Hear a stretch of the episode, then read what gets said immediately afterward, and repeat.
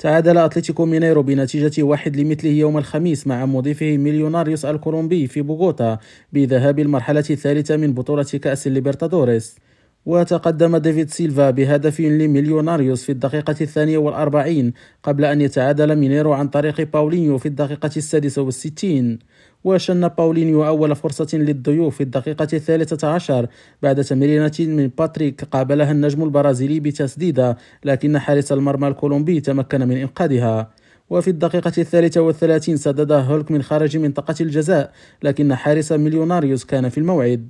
وعلى عكس سير اللقاء افتتح أصحاب الأرض التسجيل عبر رأسية دافيد سيلفا في الدقيقة الواحد والأربعين من ركلة الركنية في الدقيقة الواحد والأربعين من ركلة الركنية وفي الشوط الثاني من دون تغيير في صفوف الفريقين كافح أتلتيكو مينيرو للتعادل وكاد هولك أن يحقق ذلك من تسديدة صاروخية ابتعدت قليلا عن المرمى.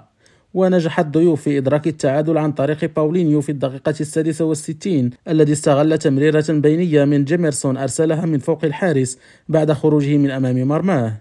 وساد التعادل حتى صافرة النهاية وسيكون قرار الحسم على أرض ملعب مينيراو في بيليوريزونتشي يوم الأربعاء المقبل. خالد التوبة ريم راديو برازيليا.